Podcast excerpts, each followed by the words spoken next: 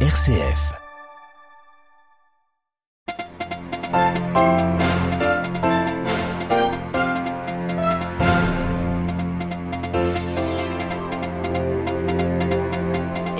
Enveloppé de la lumière du Christ, une vie de service. Le pape vient de rencontrer quelques 6000 prêtres, diacres, personnes consacrées et séminaristes de RDC dans la cathédrale Notre-Dame du Congo.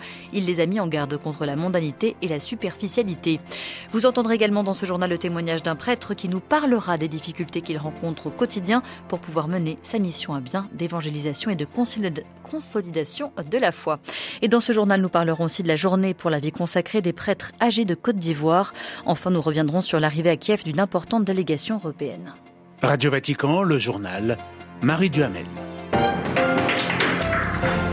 Bonsoir à tous. Troisième journée du pape en terre congolaise. Après avoir écouté et béni des victimes des conflits à l'Est, après avoir appelé les fidèles de RDC à avoir le courage d'accomplir une grande amnistie du cœur et encouragé ce matin les jeunes Congolais à prendre leur destin en main et ainsi l'avenir du pays, quel message le pape a-t-il livré cet après-midi à tous ceux qui les accompagnent? Plus de 6000 prêtres, diacres, religieux, religieuses, séminaristes se sont tassés dans et autour de la cathédrale Notre-Dame du Congo pour voir et écouter François. Le pape est revenu Olivier Bonnel sur les nombreux défis de l'Église congolaise et rappeler l'importance de servir le peuple comme témoin de l'amour de Dieu. Oui, en mettant Jésus au centre, le regard sur la vie change et malgré les souffrances et les peines intérieures, nous nous sentons enveloppés de sa lumière, consolés par son esprit, encouragés par sa parole, soutenus par son amour, a expliqué François. Malgré les conditions difficiles et parfois dangereuses dans, dans lesquelles l'Église congolaise exerce sa mission, a-t-il souligné, il y a aussi beaucoup de joie dans le service de l'Église et les vocations au sacerdoce et à la vie consacrée sont nombreuses. En reprenant Isaïe, François a expliqué combien Dieu ouvre des chemins dans nos déserts et nous, ministres ordonnés et personnes consacrées, nous sommes appelés à être le signe de cette promesse et à la réaliser dans l'histoire du peuple saint de Dieu. À travers vous, le Seigneur veut euh, aujourd'hui encore oindre son peuple avec l'huile de la consolation et de l'espérance, a poursuivi François. Vous êtes appelés à vous faire l'écho de cette promesse de Dieu, à rappeler qu'il nous a façonnés et que nous lui appartenons, à encourager le cheminement de la communauté et à l'accompagner dans la foi à la rencontre de celui qui marche déjà à nos côtés. Et François qui a mis en garde contre plusieurs tentations, Olivier. Oui, le pape a mis en avant trois écueils, la médiocrité spirituelle, le confort mondain, la superficialité, invitant à une vie de prière centrée sur ceux que l'on doit servir. Euh, François a ainsi expliqué que le ministère auquel ils sont appelés est celui-ci, offrir proximité et consolation. Le pape qui a dénoncé des mentalités qui transforment parfois en de froids bureaucrates de l'esprit. Le service, a-t-il encore rappelé, passe par le témoignage pour être frères et sœurs de tous, soyez-le d'abord entre vous, témoins de fraternité, jamais en guerre, témoins de paix, apprenant à dépasser aussi les aspects particuliers des cultures et des origines ethniques, a encore exhorté le Saint-Père en les invitant face à tous ces nombreux défis à ne pas se décourager. Merci Olivier Bonnel. Et puis nous nous intéressons ce soir à la vie de l'Église congolaise évangélisée il y a 500 ans. La RDC compte plus de 76 000 catéchistes, près de 12 000 religieux et surtout religieuses, quelques 6 100 prêtres et plus de 4 000 séminaristes. Quelles sont leurs aspirations, mais aussi leurs difficultés je vous propose d'écouter le témoignage de l'un d'entre eux, l'abbé Cocoïve. Je crois d'abord que l'arrivée du pape pour nous les religieux, religieuses, c'est d'abord euh, la solidification de la communion entre une église particulière d'un pays avec l'église universelle. C'est très important pour nous de nous savoir être réellement dans l'église catholique universelle. Ça, c'est un élément, j'allais dire, qui encouragera, qui va ravigorer notre pastoral et notre donation. L'autre défi est un défi de logistique. Vous savez que nous, en Afrique en général et en RD Congo en particulier, nous sommes euh, dans des pays très pauvres. Je te dis que je connais des, des, des paroisses où le curé vit dans des conditions très difficiles. Très difficiles. Il y a des paroisses où le curé est presque seul mais il doit survivre et faire vivre toute une grande communauté. Et ça, c'est vraiment euh, de grands défis d'encouragement que de rien le Seigneur produit. L'abbé Yves Coco interrogé par notre envoyé spécial en RDC Stanislas Kambashi. Et puis après son adresse au prêtre ou religieux, le, pape a regagné l'annonciature. Il devrait y accueillir et s'entretenir d'ici quelques instants seulement avec les membres de la Compagnie de Jésus, des échanges qui restent au moins pour l'instant privés.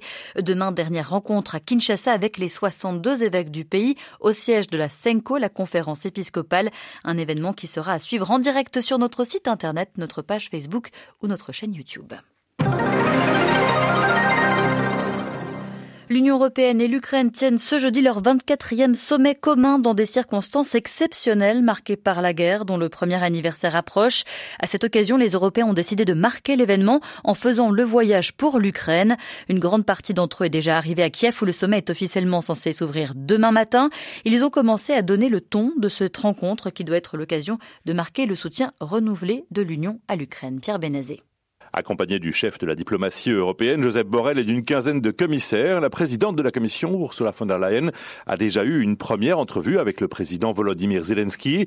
Elle y a martelé que l'Ukraine pouvait compter sur une aide continue de l'Union européenne en matière militaire, financière et politique. Au plan politique, la Commission estime que Kiev a déjà fait des progrès en matière de lutte contre la corruption, mais aucune capitale de l'UE ne voit de raison d'accélérer, outre mesure, le processus d'accession de l'Ukraine à l'Union. En revanche, la présidente de la Commission promet un nouveau train de sanctions européennes à l'encontre de la Russie pour le 24 février, date anniversaire de l'invasion. Selon Ursula von der Leyen, ces sanctions font payer à la Russie et à Vladimir Poutine le prix de la guerre. Lors du sommet à proprement parler ce vendredi, les Européens veulent mettre en avant de nouveaux projets de soutien, comme par exemple pour le déminage, pour la remise en service des infrastructures énergétiques ou pour l'exportation facilitée de produits ukrainiens vers l'Europe. On attend aussi de nouvelles annonces de soutien financier, en plus des 60 milliards d'aides macroéconomiques et les 12 milliards d'aides militaires déjà déboursées. Bruxelles, Pierre Benazet, RFI pour Radio Vatican. Une aide perçue d'un très mauvais œil par Moscou, le Kremlin prévient la Russie utilisera tout son potentiel militaire existant pour répondre aux livraisons d'armes à l'Ukraine. Il y a quelques jours, plusieurs pays occidentaux ont promis de livrer des chars lourds Léopard 2 à Kiev avec le feu vert de Berlin qui les fabrique. D'où le commentaire acerbe de Vladimir Poutine aujourd'hui. La Russie est à nouveau menacée par des chars allemands. Le président russe exprimait à l'occasion du 80e anniversaire de la victoire soviétique contre l'armée allemande à Stalingrad. Le vote a eu lieu à main levée à Bruxelles. Le Parlement européen a levé l'immunité de deux eurodéputés visés par la justice belge. Ils pourront désormais être entendus par les enquêteurs dont le scandale de corruption présumé au profit du Qatar et du Maroc. Ankara convoque les diplomates de neuf pays dont la France, la Grande-Bretagne, l'Allemagne, les Pays-Bas après des autodafés de Coran dans plusieurs pays du nord de l'Europe en fin janvier. Plusieurs chancelleries occidentales appellent leurs ressortissants en Turquie à faire preuve de vigilance face qu'au risque d'attentats. Des consultats ont été fermés au public. Enfin, retour sur la vie religieuse, la vie de l'Église. Comment ne pas évoquer en ce 2 février la vie consacrée, en cette journée qui lui est consacrée, initiée par le pape Jean-Paul II en 1997. La journée mondiale pour la vie consacrée a pour objectif de mieux connaître, apprécier la vie des personnes consacrées, prêtres, religieux, religieuses. À cette occasion, le père Norbert Éric Abécan, responsable de l'initiative des masques blancs qui soutient les prêtres et évêques retraités en Côte d'Ivoire, il revient sur la solitude que vivent certains d'entre eux. Ils sont âgés, ils sont fragiles, ils ont les problèmes de santé, santé physique, santé morale. Parce que j'ai trouvé certains souvent trop seuls. Voici des personnes euh, qui, dans leur ministère, dans leur service, euh, ont rencontré beaucoup de monde dans les paroisses, dans les institutions, parce que c'est des professeurs, ce sont des recteurs, ce sont des curés de paroisse. Aujourd'hui, fatigués, malades, sont seuls.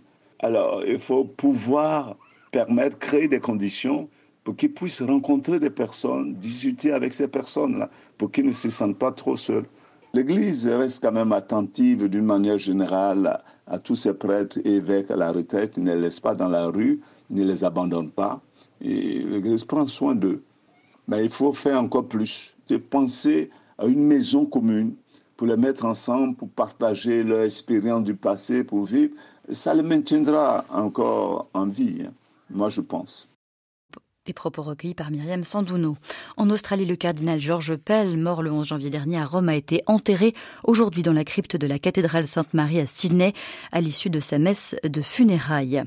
Dans le quartier chrétien de la vieille ville, on est à Jérusalem. Un homme armé d'un marteau a frappé une statue du Christ dans l'église de la flagellation sur la Via Dolorosa.